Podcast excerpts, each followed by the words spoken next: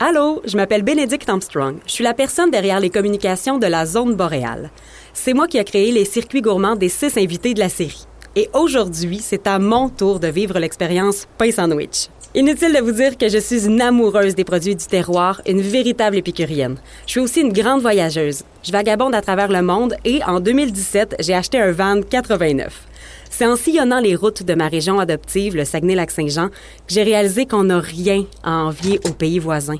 Chez nous, les paysages sont grandioses, les humains sont chaleureux, la vie est douce et ça goûte bon. Aujourd'hui, je t'aborde mon campette. Ça, c'est le petit nom affectueux que je donne à mon van. J'ai décidé de voyager autrement. Donc, j'entreprends le circuit du terroir en balado euh, découverte de la MRC du Fjord du Saguenay. Ça veut dire que moi euh, et la personne qui m'enregistre, salut. Salut. on va découvrir une foule de destinations gourmandes en écoutant euh, les humains qui se cachent derrière nos produits, nous parler d'eux, de leur savoir-faire, de leur territoire. Jour 1, mon sac à dos est rempli. Première étape, je vais télécharger l'application Balado Découverte et me rendre au circuit Le Terroir de la MRC du Fjord. Il y a 13 circuits qui ont été développés dans 13 municipalités sur les deux rives de la rivière Saguenay et du Fjord. Comme j'ai juste une fin de semaine devant moi, je vais donc devoir faire un choix. OK. Fait là, je vois sur l'application qu'il y a une carte interactive pour chacune des destinations. Il y a toujours euh, une petite capsule audio il y a des photos et euh, il y a même une question quiz et j'adore jouer. Euh, j'ai vraiment envie d'explorer des endroits qui sont moins connus de notre région. Puis là, j'ai pas déjeuné. Donc, je suis à 10 minutes de La Rouche. Je vois que là-bas, il y a un café bistrot qui s'appelle Vanille Cacao. Ça me parle quand même. Et euh, la photo, j'avoue que là, le ventre commence déjà à gargouiller. Donc, euh, pour moi, il n'y a rien de mieux pour prendre la route qu'un grand coup de caféine, des viennoiseries. Donc, euh, on se met en route. Je vais pouvoir écouter la capsule audio de la propriétaire Valérie pendant que, je roule. Mais dans le fond, Vanille Cacao, euh, ça a commencé par une passion pour la cuisine et les pâtisseries. Euh, j'avais fait un cours pour euh, être capable de décorer le premier, le premier gâteau de fête de mon garçon. Avec des cours, j'ai je me suis comme perfectionnée. Puis euh, après ça, la, passion a continué de monter. Fait qu'en 2015, j'ai vraiment décidé de euh, faire euh, des gâteaux personnalisés dans ma maison. On a fait une petite cuisine, on, s'est, on, faisait des rénovations, fait qu'on a décidé de, de, faire une cuisine pour que je sois installée autre que dans la cuisine de la maison. Puis ça a continué de grossir, veux, pas, avec le bouche-à-oreille et Facebook, qui est une plateforme super quand on travaille de la maison. Puis après ça, euh, ça a toujours continué de grossir. Puis j'avais toujours eu comme rêve d'éventuellement agrandir et de devenir un café bistrot. Puis a deux ans, quand la caisse populaire ici a fermé, on a fait les démarches pour avoir euh, l'abattement. Fait qu'on a grandi, euh, on a agrandi, on, on est vraiment devenu une pâtisserie café bistrot à ce moment-là. Mon nom c'est Valérie Desrochers pour Vanille et Cacao. Il manquait un peu quelque chose dans le, dans le cœur du village. Ça a été très bien accueilli justement parce que c'était un plus. Les gens pouvaient vraiment venir euh, le bec. Euh, euh on a fait une terrasse à l'extérieur, fait que les gens l'été peuvent vraiment euh, plus en profiter également dehors. ça a vraiment été bien accueilli pour ça parce qu'en plus de que c'était pas nécessairement juste les pâtisseries, là on est vraiment rendu qu'on fait du pain, on a le service de café, j'ai vraiment des petits déjeuners légers pour pour les gens qui, qui sont sur la route. Même les dîners, on peut les apporter. On peut manger ici, mais on peut les apporter. Fait que les gens, euh, c'est vraiment euh, facile pour eux de venir chercher euh, en étant sur la route, parce que c'est vraiment pas loin de l'autoroute non plus.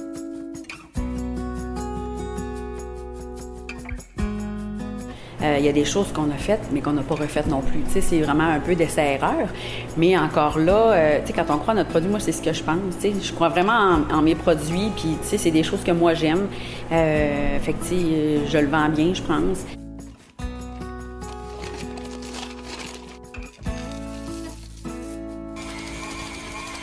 En gros, mon premier métier, c'est vraiment la décoration d'intérieur. Fait que j'ai toujours aimé ça, ce qui était beau, ce qui était agencé et tout. Fait que, tu sais, quand j'ai fait le cours de pâtisserie euh, pour les décorations de gâteaux, ben, puis j'ai toujours aimé ça faire à manger. Fait que c'est comme si je mélangeais un peu les, mes deux passions, la nourriture, puis euh, le beau, la, décoration et tout.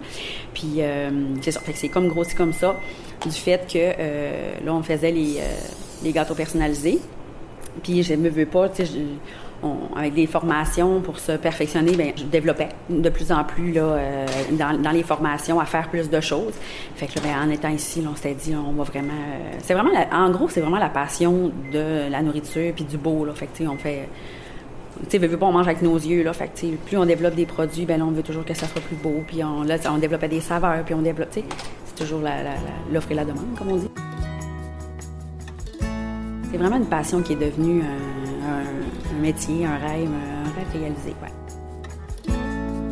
Hey Mélissa, il y avait aussi des trucs pour le lunch. J'ai fait le plein de grignotines pour plus tard. J'ai de la misère quand même à croire que je passais ici devant la rouge pour me rendre au travail chaque jour et que on, voit souvent le Margot, la station-service d'à côté, mais on pense pas nécessairement à tourner et pénétrer euh, vraiment dans le village.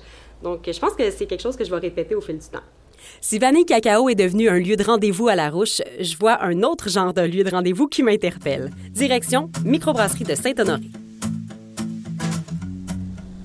Les gens de la place vont sûrement se rappeler le pub Le Laser. Ben, imaginez-vous que euh, c'est le fils des propriétaires, qui est maintenant brasseur, qui a converti le bar de ses parents en micro. L'idée euh, m'est venue en 2016-2017 quand j'ai commencé à, brasser maison plus sérieusement, il y a un local euh, en haut qui s'est libéré, puis je, l'ai récupéré pour commencer à brasser euh, de façon amateur. Puis là, ben, c'est là que j'ai vu que, d'un, j'aimais vraiment ça. Après ça, ben, qu'il y avait un potentiel aussi, parce qu'on avait le pub ici qui, était depuis une dizaine d'années, mettons, un peu sur pause. Ils savaient pas trop l'orientation qu'il allait prendre. Il y avait un, potentiel aussi de commencer à introduire mes produits. Euh, c'est ça qui, a facilité aussi l'adaptation, la, modification des recettes, l'ajustement. Beaucoup d'ajustements au départ, mais on avait, on avait les, retours, on avait les feedbacks directement de, la clientèle juste ici.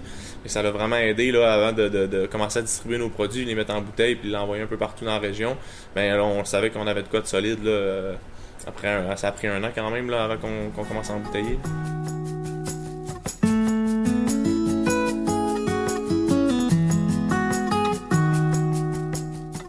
Ben, c'est ça. Euh, ce qu'il a fallu faire, en fait, c'est vraiment que démontrer que le pub, le laser et la microbrasserie Saint-Honoré sont deux entreprises distinctes, mais qui sont en symbiose ensemble. Fait qu'on voulait vraiment venir attacher tout ça ensemble. Donc là, on va vraiment retrouver le, côté laser, lumière, euh, tout cet environnement-là dans le nom de nos bières. Ouais, c'est ça, c'est des couleurs euh, vives, des couleurs éclatées. Euh, dans la, gamme, euh, nous on dit le spectre lumineux, la gamme des bières, des, bières sûres aux fruits, no IPA, double IPA. c'est des dessins qui sont. c'est un peu dur à expliquer parce que c'est vraiment un style d'art qui est, unique à elle, mais c'est, ça, c'est des personnages un peu éclatés avec beaucoup de couleurs puis des, trucs qui sont un peu abstraits mais qui ont, qui tout bien se lier ensemble aussi. On est bien euh, satisfait.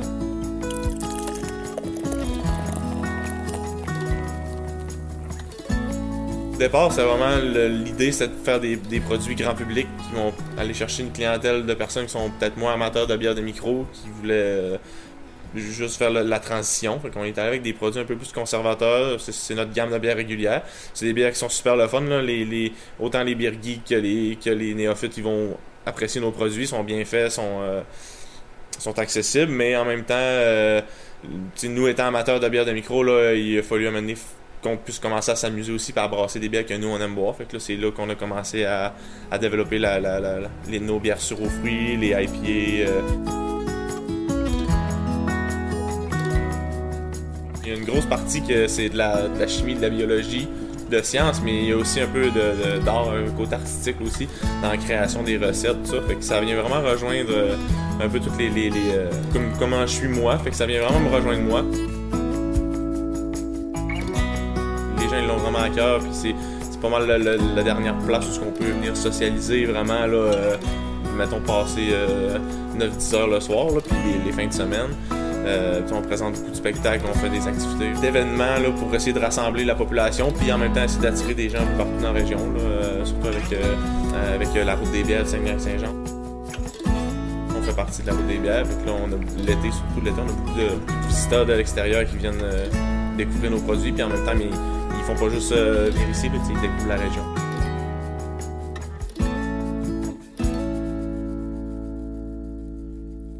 Ce n'est pas tombé dans l'oreille d'une sourde quand Francis a dit qu'il faisait maintenant de la bière sûre. Je suis une maniaque de ce style-là et j'ai choisi la bière comme un thé glacé une sûre cascara citron et l'incandescente à la framboise.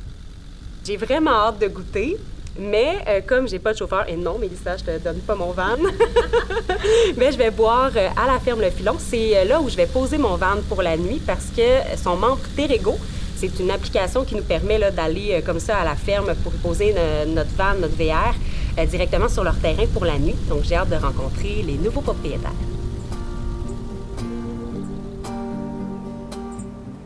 Fait que moi, c'est Marie-Pierre. Enchanté, bienvenue. Moi, c'est Karim.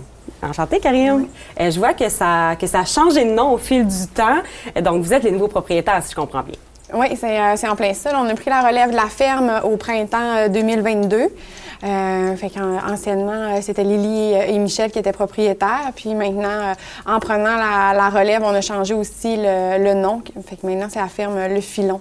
Pourquoi Le Filon? Je suis comme curieuse. Euh, le filon, c'est un clin d'œil à, notre recherche. Là. Ça a pris euh, trois ans trouver le, euh, la, ferme. Puis pour nous, ben, l'agriculture, c'est, c'est tellement une valeur importante. Ça a même plus de valeur si on l'extrapole qu'un filon d'or. Fait que c'est pour ça, là, c'est un petit clin d'œil géologique là, au filon. Par ailleurs, en plus, ben, moi, j'ai, fait une formation en génie géologique. Mm. Donc, j'ai fait l'étude des roches. Donc, le filon, ben, c'est comme justement un filon d'or. Donc, c'est un rappel un peu à ma formation aussi. Là Quand vous avez décidé de reprendre une ferme comme ça qui est déjà existante, euh, c'était quoi votre but, votre euh, ce que vous imaginiez avec, avec ce projet-là et où vous voulez l'amener à travers le temps? Euh, ben pour nous, c'était vraiment une, une opportunité euh, rêvée parce que c'est, on avait regardé des projets euh, plus au niveau d'une terre vierge où on aurait vraiment euh, fait de A à Z.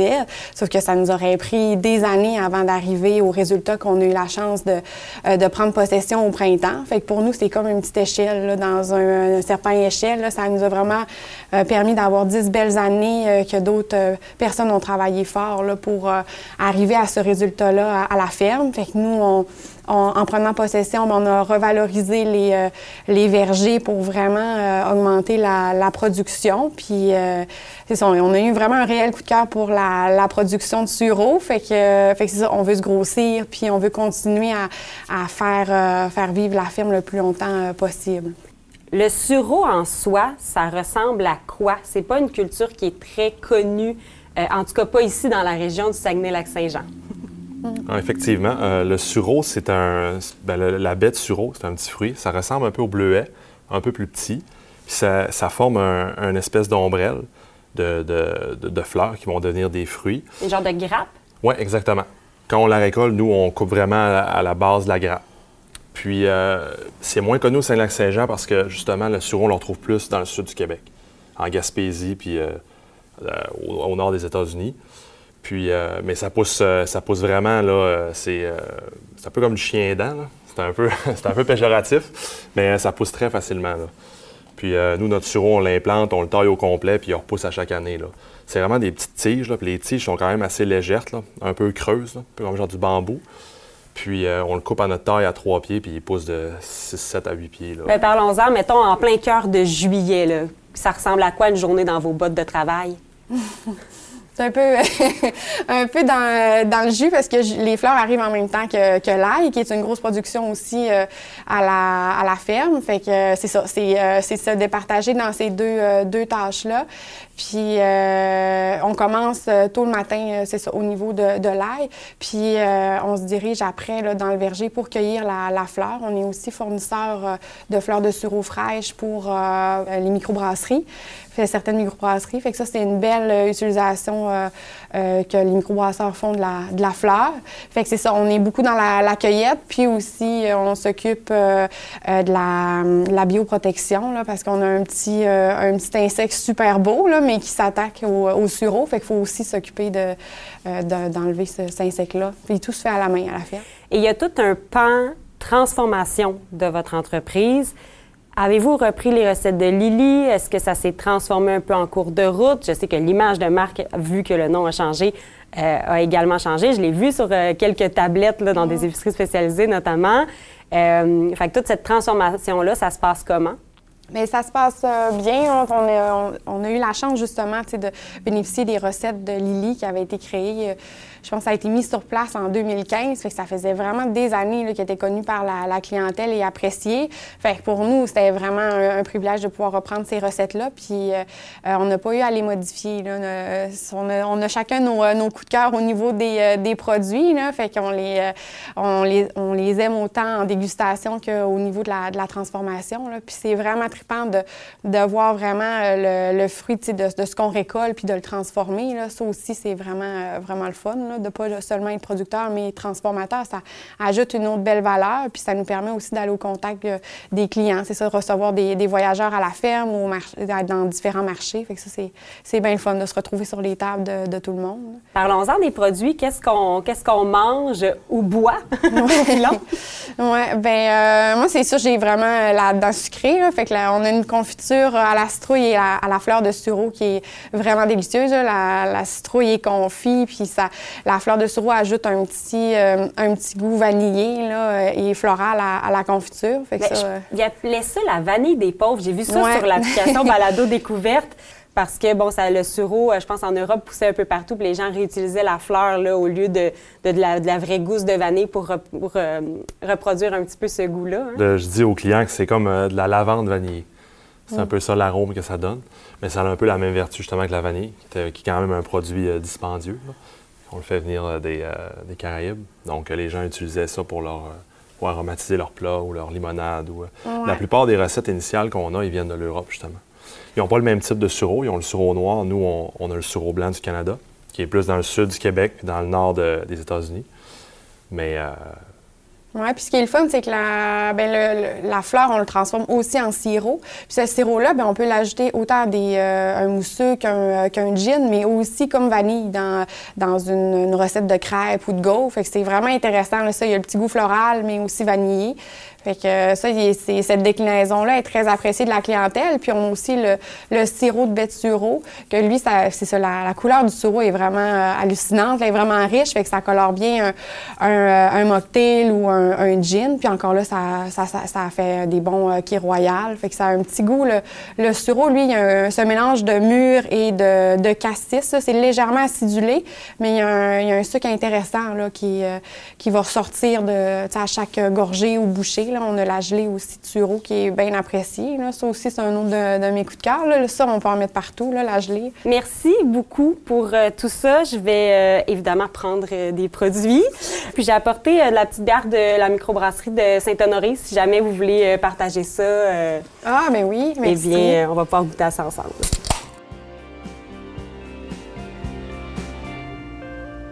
C'est tellement des gens accueillants, ces gens de rencontres euh, d'un retour à la terre. Ça me donne envie d'avoir des poules derrière la maison, de savoir euh, que mes aliments viennent de chez nous directement.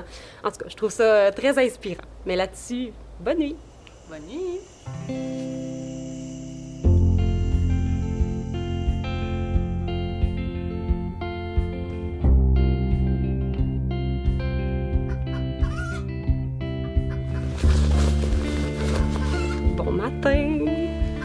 C'est tellement magique le lever du soleil dans les champs de sureau avec les poules qui jacassent. J'ai envie de rester encore un peu dans les couvertes, mais je vais euh, écouter euh, la capsule audio d'un producteur de miel de Bégin, Martin, de chez Miel des Vallons. Le travail d'apiculteur m'a toujours intrigué, même si j'ai une peur bleue des abeilles. Je me suis acheté deux ruches. Ça a été ma première expérience d'abeilles. J'ai vu que les abeilles trouvaient la nourriture, donc au, fil du temps, j'ai grossi. Je commençais avec deux, ensuite 20, 25, 30, 40, 50. Là, je suis rendu à 50.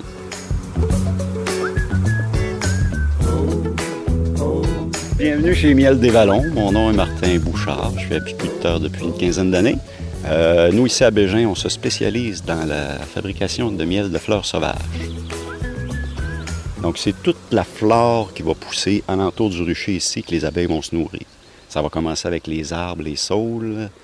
Ensuite, tous les petits arbres fruitiers, les fraises, les framboises sauvages. Euh, jusqu'au pissenlit, ça, ça va nous donner notre miel de printemps. On va faire une récolte. Ensuite, on va laisser les abeilles butiner dans les fleurs d'été, qui sont les épilobes à feuilles étroites, quelques petits trèfles blancs de pelouse. Tout le festival des fleurs bleues du mois de juillet. Ça, ça va être notre miel d'été. Ensuite, on va laisser euh, quelques semaines de repos aux abeilles. Puis, on va récolter en fin, de saison. C'est euh, fin août, début septembre, qu'on va appeler notre miel d'automne. Donc, le terroir va beaucoup influencer. Ça change beaucoup le goût. C'est comme, euh, un vin. Si vous prenez un vin blanc chilien puis un rouge de, de Bordeaux, c'est deux vins, mais ça n'aura pas le même goût du tout. Je dirais la plus grosse contrainte qu'on a ici au Saguenay-Lac-Saint-Jean, c'est la saison qui est très, très courte. Donc, si j'étais en Montérégie, probablement que mes ruches, je pourrais déballer un mois à l'avance, puis je vais les emballer un mois après. Donc, il nous manque deux mois ici, ce qui nous raccourcit vers la saison, c'est vraiment court. Il nous reste un mois et demi pour faire notre miel environ. Le reste du temps, c'est juste de la préparation pour être sûr de ne pas manquer notre coup. Parce que quand la fleur est là, ça prend l'abeille, il faut qu'elle soit prête aussi. Alors, bienvenue dans la miellerie. La miellerie, c'est euh, la cabane à sucre de l'apiculteur. Hein. C'est là qu'on va extraire toute notre miel, on va l'empoter, c'est là qu'on fait les préparations, euh, les soupes pour les abeilles, euh, faire le bois pour les ruches, tout le bricolage se fait ici à l'intérieur. C'est les vieilles abeilles qu'on voit sur les fleurs, les matantes qu'on appelle. C'est vraiment les vieilles abeilles parce que là, c'est dangereux. Ben, D'abord, il faut qu'ils aient appris tout ce qu'ils doivent connaître. Ensuite, ils sortent, c'est dangereux, ils peuvent se faire happer par un oiseau, une tondeuse, on peut piler dedans, il peut arriver toutes sortes d'affaires. Donc, c'est les vieilles qui sortent, qui représentent 20 de la ruche. 80% de la ruche reste à l'intérieur et ils travaillent. Les petites vont faire du ménage. Euh, les plus vieilles vont, faire de la cire. Il y en a d'autres qui vont être sur la construction. Il y en a d'autres qui vont être sur la manutention. Quand la, butineuse arrive du champ, elle est chargée de nectar et de pollen, mais il y a quelqu'un qui va en prendre en charge. Vous savez, les, grands spécialistes des abeilles et des ruches, c'est tous des agronomes. Donc, ça va avec la plante. Si, euh, si votre potager, ça, va super bien, vous n'avez pas besoin de l'arroser, puis vous voyez que tout fleurit, puis ça va bien, dans mes ruches, ça va bien aller aussi. On peut aller voir sur ma page Facebook en juillet, dans les, euh, grosses canicules qui faisaient 35 degrés, il, y a des milliers d'abeilles dans une petite piscine qui se baignent, puis ils boivent de l'eau, puis ils emmènent de l'eau à la ruche pour rafraîchir tout le monde aussi. Martin est tellement passionné. OK, maintenant, la question quiz. Après ça, je me lève. En lien avec le balado, est-ce que l'affirmation suivante est vraie ou fausse? Ce sont les jeunes abeilles qui sortent de la ruche pour aller butiner. Hmm. Non! Martin a dit que c'était les matantes. Je mets le cap sur les mythiques Mont-Valin. C'est tellement beau. J'ai lu sur l'appli qu'il y a euh, des bleuets à Saint-David-de-Falardeau. L'extrait audio est enregistré à la bleuetière au Gros Bleuet au singulier gros bleuet, parce qu'au Saguenay, ça a l'air que ça prend qu'un seul bleuet pour faire une tarte. Les bleuets, c'est un classique. Je peux difficilement passer à côté sur ma route. Sur l'application Balado Découverte, on voit une photo du propriétaire, Paul Eugène Grenon. Ça me semble être tellement un bon vivant, le genre de monsieur qui a plus d'un tour dans son sac. On va dire une chose, le bleuet qui est produit sur nos terres ici, c'est le meilleur bleuet au Saguenay, lac Saint-Jean. Je suis pas inquiète de ça, pas tout. Je peux le comparer à n'importe qui, n'importe qui.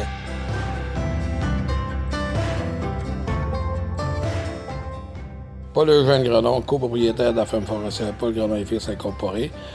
Mon frère Germain qui est associé avec moi dans l'entreprise. C'est notre père qui a, qui parti la, la bleuetière. Paul, c'est mon père. Moi, c'est Paul Eugène, mais Paul, c'est mon père. Les terres appartenaient à mon grand-père Dominique Grenon dans le temps.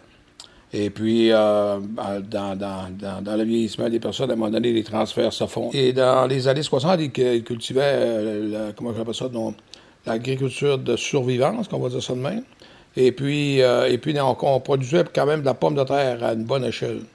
Et puis, le prix de la pomme de terre dans les années 60 n'était pas 65, 66, c'était assez rough. Ça fait que mon père a abandonné la culture.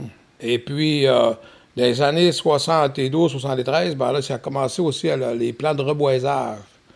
Puis de là qu'est parti, euh, mon père a parti, euh, à ce moment-là, il a parti, il a commencé à avoir, appelé ça une ferme forestière et tout ça, fait que, qu'il a incorporé en 1989. Fait que c'est, euh, ça, ça part de loin.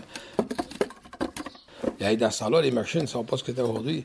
Les papa, il a commencé avec une petite tondeuse à main à tondre. Il y avait une partie là, qui avait été ouverte à l'agriculture. Puis, euh, mais c'était pas, euh, elle n'avait pas encore été aménagée pour l'agriculture, comme on dirait, haute, si on veut. Mais haute production. Fait que, il a pris cette surface-là de 5 heures, puis il a commencé avec une petite tondeuse à main. Tailler des plants. Il allait, allait voir les gens qui faisaient des bleuets, puis ça fait qu'en 89, il a incorporé l'entreprise, qui est devenue ferme forestière le Grand Fils incorporé, avec euh, ma mère, son, Laura Nord, c'est important. On gardait comment aller tout ça, puis euh, en 94, il a demandé si, on, voulait euh, comme participer avec lui. C'est sûr qu'il y avait des pressions de ma mère là-dessus aussi, il faut le dire de même. On a décidé à quatre frères à ce moment-là, en 94, d'acquérir l'entreprise. Fait que c'est là qu'est partie la, la, la, aujourd'hui, ce qu'elle est. Puis, euh, au fur et à mesure, ben, on a agrandi, puis on a agrandi, puis on a agrandi. Puis là, ben, on, on a rapetissé, puis là, on a agrandi d'autres parties. ouais, en fait, euh, dans les fin des années 2017-2018, oui, qu'on s'est départi une partie de nos propriétés, on était à tout près de 480 orgues en bleuet. Fait qu'on avait environ à ce moment-là une centaine d'orgues ici à l'arrière, qu'on a ouvert présentement avec 75 orgues de plus. On doit, on doit environ 175-180 orgues de surface potentielle euh, actuellement, là, ici à l'arrière, euh, sur nos, nos lots qu'on réside, en fait. À 12 ans, opérait tracteur de ferme. Regarde, c'est pas, c'est pas, c'est pas si pire que ça. L'agriculteur, c'est l'agriculture, c'est le même que ça fonctionne. Et puis, euh, les pommes de terre, dans ce temps-là, on ramassait ça à, poche et non. on avait quand même un, un empocheur à l'arrière de, de, de, la chose, mais la poche, la poche de 6 chaudières, là, c'est c'est au-dessus de 100 livres. moi, je, la grimpais. À 13 ans, elle, grimpait sur le tas, ça pas dire. C'était 4 mètres de fille. Pour moi, travailler 80-85 heures par semaine, ça fait partie de ma vie. Aujourd'hui, gare, euh, matin, je suis allé à 7h30, je suis allé, il y avait une machine de briser, je suis allé démanquer un morceau. Je suis allé euh, la, la, la, laisser la faire réparer, ils vont, ils vont commander la pièce et tout ça. Et puis, euh, je suis allé à, Héberville chercher des barils, parce qu'il manquait de barils pour remplir mon, miel. J'ai trop de miel pour me faire avec. Mais ça peut être il y a des acheteurs. Et puis après ça, euh, euh, là, ben, je te parle. Au travers de ça, j'ai fait de courrier. Et puis après ça, euh, après-midi, je retourne avec, continuer à sa machine de repère et tout ça. J'ai un tracteur qui a été réparé. Faut changer les couteaux. On va finir à 6 h à soir à peu près. Là. Ça va être normal. Mais dans le temps des bleuets, à 5h30, je suis dans les champs, dans le temps de la récolte. Je suis venu au monde en travaillant, comme on dirait.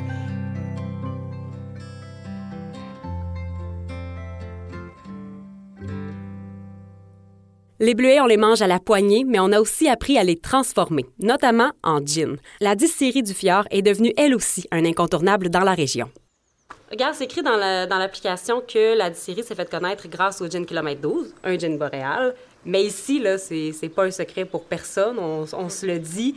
Euh, on le sait qu'il est bon, on le sait que c'est un incontournable, mais si vous arrivez de l'extérieur et que vous ne le goûtez pas, bien, vous passez certainement à côté de quelque chose.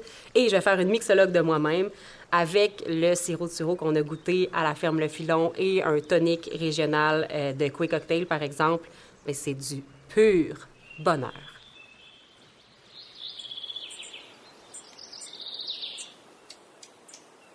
Ce qu'on a mis en bouteille, c'est vraiment l'expérience de la forêt boréale. C'est comme le sentiment de prendre une marche en forêt un matin de printemps. M'appelle Jean-Philippe Bouchard, je suis président et cofondateur de la distillerie du Fjord. Moi, c'est Serge Bouchard. Euh, je suis le, père euh, de Jean-Philippe et Benoît, qui, euh, sont les deux. nous sommes les trois cofondateurs. Mon grand frère Benoît est un chimiste. Je tombe sur une verrerie de chimie dans le sous-sol chez mon frère, puis je lui lance comme ça Hey, on se fait une recette de gin maison. Ça a commencé un petit peu comme ça. Ils sont venus me voir hein, pour dire Hey, père, on veut faire du gin. Moi, je dis, moi, je suis prêt à travailler avec mes deux garçons. C'est, le rêve de tout père de vouloir démarrer une entreprise. Puis, euh, je dis, euh, j'ai exigé euh, qu'il, qu'il fasse un plan d'affaires, puis aussi qu'on on allait aller se former. Fait que moi, je pensais qu'il allait se décourager. Non, au contraire, ça les a stimulés c'est qu'à ce moment-là, ils ne savaient pas qu'il y avait des antécédents avec euh, mon père et mon grand-père dans la fabrication d'alcool qui était euh, pas légale, on va, le dire comme ça. Donc, ça leur a donné un stimulant historique, un stimulant de motivation qui, euh, qui, a ajouté, à la, on pourrait dire, à la, beauté de l'aventure. c'est ça, on était des amateurs de gin, euh, de London Dry Gin, des gins classiques. Et notre objectif, ben, c'était de s'inspirer de toute la richesse de la forêt boréale euh, pour euh, rendre honneur un petit peu au terroir de chez nous à travers un spiritueux qui est vieux comme le monde. Dans, dans le gin kilomètre 12, euh, mes fils, ils voulaient déjà avoir un gin forestier. Finalement, comment on l'a fait, c'est qu'on a pris des ingrédients classiques des gins, puis on voulait vraiment avoir un esprit boréal. Puis euh, on a traduit ces huiles essentielles-là par des huiles boréales. Pour nous, c'était important d'aller chercher euh, notre matière première, nos ingrédients, le plus près possible de la distillerie. Euh, au lieu d'utiliser par exemple de la cardamome, on utilise de la compagnie voyageuse dans les champs de, à peut-être à 4 km d'ici de la distillerie. Euh, donc, s'inspirer de la richesse de la forêt boréale pour notre mission d'entreprise, pour développer nos produits, ben ça s'est fait dans les premiers pas euh, du projet. Les pousses de sapin au printemps, c'est extraordinaire. C'est des jeunes pousses vertes qui sentent le, la, la petite fraise des champs et évidemment le sapin de Noël. Euh, quand on a cueilli la contonie, la contonie qui, est- une plante qui sent un petit peu là, euh, le, le- le- le cannelle, euh, puis euh, l'Amérique baumier, la muscade sauvage. Donc on a appris à cueillir ces plantes-là nous-mêmes au début parce qu'on était très très petits. On avait un seul alambic. Aujourd'hui, on se retrouve avec six alambics. Puis euh, à ce moment-là, la cueillette, ben, c'est important qu'on sente les produits, puis qu'on puisse les reconnaître un jour quand on aurait des cueilleurs. Puis euh, deux ans plus tard, c'est incroyable, ben, c'est complètement l'inverse. Là, on cueille 5% 10 avec de nos employés pour qu'ils sachent la qualité du produit. Il y a des gens qui viennent nous voir, puis ils nous disent, ben, pourquoi vous êtes euh, ici? Ben, c'est ça. Ici, c'est le territoire du Mont-Valin, de l'eau du kilomètre 12, des plantes qui, nous, qui nous ont inspirés au départ. Je trouvais pas ça drôle au départ là, de faire euh, 30 minutes d'auto pour venir euh, poser du, du, du gypse dans la première bâtisse. Puis euh, t'aurais pu rester un peu plus proche, mais aujourd'hui, je vois que ça donne vraiment un sens à, à- à- à toute l'histoire, puis la- que- que- qu'on a mis en place. Quand, quand on a présenté ce produit-là à la SAQ, euh, ben, tout d'abord, on l'avait, testé euh, sur des cobayes. Donc, ça, c'est des moments, des soirées très difficiles de dégustation à l'aveugle de, de gin. Puis, euh, on l'avait inscrit, le kilomètre 12, à une compétition à San Francisco, qui est une des, compétitions de spiritueux les plus importantes dans l'industrie. Et à, à cette époque-là, on avait remporté une médaille d'or. Donc, on s'était présenté euh, toutes les trois au siège social de la SAQ, présenté notre produit. Et euh, de fil en aiguille, la SAQ avait dit parfait, on va vous, euh, on va vous passer une commande. Et le 17 août 2017, bon, on rentrait sur les tablettes de la SAQ avec le gin Kilomètre 12, qui était le fruit d'un travail de euh, un an et demi, presque deux ans. Donc, on était vraiment fiers de ça.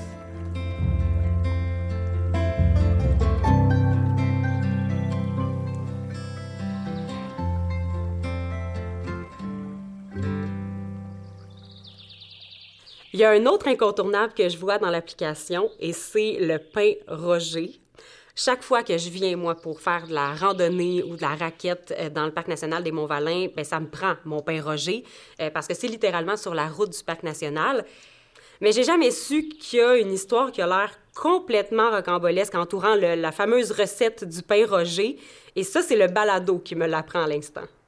Vous connaissez le pain Roger? Depuis très longtemps. Depuis très longtemps? Euh, Depuis le temps que je suis par ici. OK. Ouais, ça veut dire 2009. 2009? Oui, c'est ça. Et je suis l'heureux gagnant d'un pain, c'est ça? Oui, justement, monsieur, vous venez de mériter un pain. Ben, moi, je m'appelle Sébastien Maltais. Je suis propriétaire euh, chez Roger à Saint-Fulgence, euh, propriétaire associé. On est deux avec Stéphanie Fournier-Lepage euh, depuis le 1er juin 2016.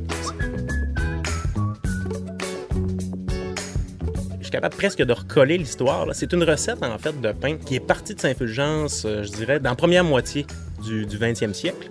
Euh, c'est un, boulanger, un monsieur Tremblay de Saint-Fulgence, qui s'appelait André Tremblay, qui, lui, euh, faisait du pain dans les camps forestiers. Entre autres, à Chipcha. Donc, il, il nourrissait, il faisait des grosses batches de pain pour nourrir les, les bûcherons qui étaient là. Et un jour, euh, ce monsieur-là, André Tremblay, euh, a montré ça à un Hollandais qui travaillait aussi dans le camp forestier. En fait, monsieur Tremblay est mort. Et euh, c'est monsieur Schuld, monsieur Schuld hollandais. Il a continué à faire ça dans le, camp forestier. Et ce monsieur Schuld-là s'est retrouvé à l'hôpital de Chicoutimi, dans les cuisines. À faire euh, la nourriture dans les cuisines. Et un monsieur qui travaillait dans les euh, en entretien, je crois, à l'hôpital, il était même pas dans les cuisines, Roger Tremblay, qui lui euh, avait goûté au pain de monsieur Schuld. Un monsieur de Saint-Fulgence par hasard. Fait que donc la recette a comme partie de Saint-Fulgence, est allée à Chipcha en, partant, en passant par la Hollande, est allée à Chicoutimi, puis est revenue à Saint-Fulgence par Roger Tremblay, qui s'est euh, lié d'amitié avec monsieur Schuld, qui a appris sa recette et qui est retourné dans le village bon, euh, pour commencer à, à faire ce pain-là dans les rangs ici en haut, là, dans les années 70, fin 70, si euh, ma version de l'histoire est bonne. là. Donc, il y a des gens que ça fait plus de 40 ans qui viennent chercher leur pain à Saint-Fulgence. C'est vrai, hein? Ben, tu me crées-tu que j'ai jamais fait ça? C'est pas, c'est pas mon dossier, tantôt? Euh, T'en mets juste un dedans, là? Ouais. Ça va être long si t'en mets rien qu'un. Ben, le pain Roger, c'est pas juste un emblème à Saint-Fulgence. Je te dirais que c'est un emblème, euh, ça va jusqu'à Toronto, là, ça part à Gatineau, euh, partout au Québec, c'est à Côte-Nord, euh, Montréal, Québec. C'est un pain qui est vraiment fait de façon traditionnelle, qui est fait à la main, encore aujourd'hui, en 2020. C'est une chose qui est assez aberrante. Euh, il y en a quelques boulangeries artisanales qui vont faire ça, euh, mais pas de, de- à, cette quantité-là. C'est ça un peu le défi, c'est c'est de répondre à la demande tout en continuant à faire le pain à la main. Euh, puis on y arrive presque. Mais la demande est toujours croissante. On dirait que l'essayer, c'est l'adopter, ce pain-là. C'est un pain euh, ménage traditionnel. Avant de le mettre dans le four, il, pèse 800 grammes. Vous comparerez avec euh, les pains que vous pouvez trouver sur le marché, là, dans les épiceries. Euh, C'est en général 350 grammes du pain. Donc, c'est un pain qui est vraiment pesant, consistant. Les gens ce stock de pain Roger en congèle. La moyenne par client, je dirais que c'est à peu près 4 pains. Puis il y a des moments où on est obligé de mettre une limite par client parce que les gens partent avec 10, 15, 20 pains. Euh, puis à ce rythme-là, un boulanger, en 8 heures, fait 100 pains. Donc, euh, c'est ça. Si tout le monde part avec 10 pains, tu sers seulement 10 clients. Moi, je trouve ça un peu décevant. Donc, on essaie de, limiter ça à 4 par client. Mais c'est quand même drôle qu'un pro... les gens achètent ça à coût de 4. là. C'est- C'est c'est quand même euh, particulier. Ouais, Vous êtes un des seuls en plus qui partait avec seulement un pain. Ah, OK, ouais. OK, plus souvent. Il n'y a rien de particulier dans ce pain-là. Je te dis, ce qui est particulier, c'est la méthode de fabrication du pain. C'est la manutention du pain. C'est ça qui est particulier. C'est pas des, c'est pas un outil de métal qui brasse la pâte. C'est un être humain, avec des mains, une chaleur corporelle. Ça, ça fait une grosse différence parce que en soi, les ingrédients qu'il y a dedans, je vous dirais que c'est les ingrédients qu'il y a dans tous les pains ménages, ou à peu près. Il n'y a pas de. il y a- en tout cas, je ne m'en- S'il y avait un secret, je ne le dirais pas de toute façon. Écoute, c'est un pain. euh, tu sais, pas besoin de manger quatre toasts le matin. tu manges une ou deux toasts, puis c'est suffisant. Comme, comme je disais, c'est un pain qui, qui est massif. C'est un pain qui, est pesant, qui est consistant. Donc, euh, tu sais, ça prend beaucoup de beurre pour remplir une tranche, je te dirais. Même si la dimension de la tranche est, sensiblement la même dimension qu'un pain ménage qu'on trouve dans les épiceries, euh, même si c'est un peu plus petit. Mais on dirait que c'est un pain qui absorbe, c'est un pain qui- qui a de la vie, qui est vivant. OK, j'ai euh, une bonne réserve de pain de fesses pour la semaine. Je vais donc terminer mon itinéraire à Sainte-Rose-du-Nord, qui est considéré comme un des plus beaux villages du Québec. Et je ne peux pas démentir parce que j'ai une cabane à pêche euh, sur le fjord du Saguenay et c'est effectivement une vue qui est invrenable. Je suis sur le quai de Sainte-Rose-du-Nord, euh, au bord du fjord. Je pouvais pas rêver mieux pour terminer mon périple, honnêtement. J'ai sincèrement adoré le principe des circuits du terroir en balado découverte. Je trouve que ça permet de vivre une incursion qui est à mon rythme. Je me sens vraiment privilégiée aussi parce qu'on n'a pas toujours accès aux humains qui produisent notre nourriture et euh, ils ont tellement à nous apprendre. Chaque personne apporte sa couleur à ses produits, euh, puis marque à un certain niveau sa communauté. C'est certain que je vais répéter l'expérience, puis j'ai déjà ciblé le Jardin des défricheurs à Ferland-Boileau à écouter pour euh, la route du retour. Faut le dire, hein, mais chez nous, euh, c'est tellement beau, c'est tellement bon. Vous avez aimé ce balado? Ça tombe bien. Il y en a six autres à dévorer avec Mathieu Dufour, Olivier Niquette, Lisanne Richard, Sarah Dufour, Gaston Lepage et Ève-Marie Lortie. Ce balado est une réalisation de Mélissa Savoie-Soulière. Au son, Jean-Philippe Archibald et Dylan Deblois. Au montage, Jean-Philippe Archibald, Mélissa Savoie-Soulière et Benoît Pellerin. À la coordination, Mélodie Boudreau. À la recherche et au contenu pour la table agroalimentaire, gestionnaire de la zone boréale, Bénédicte Armstrong. Cet épisode est présenté par Zone Boréale, en collaboration avec la MRC du Fjord du Saguenay. Production et réalisation, Canopée Média.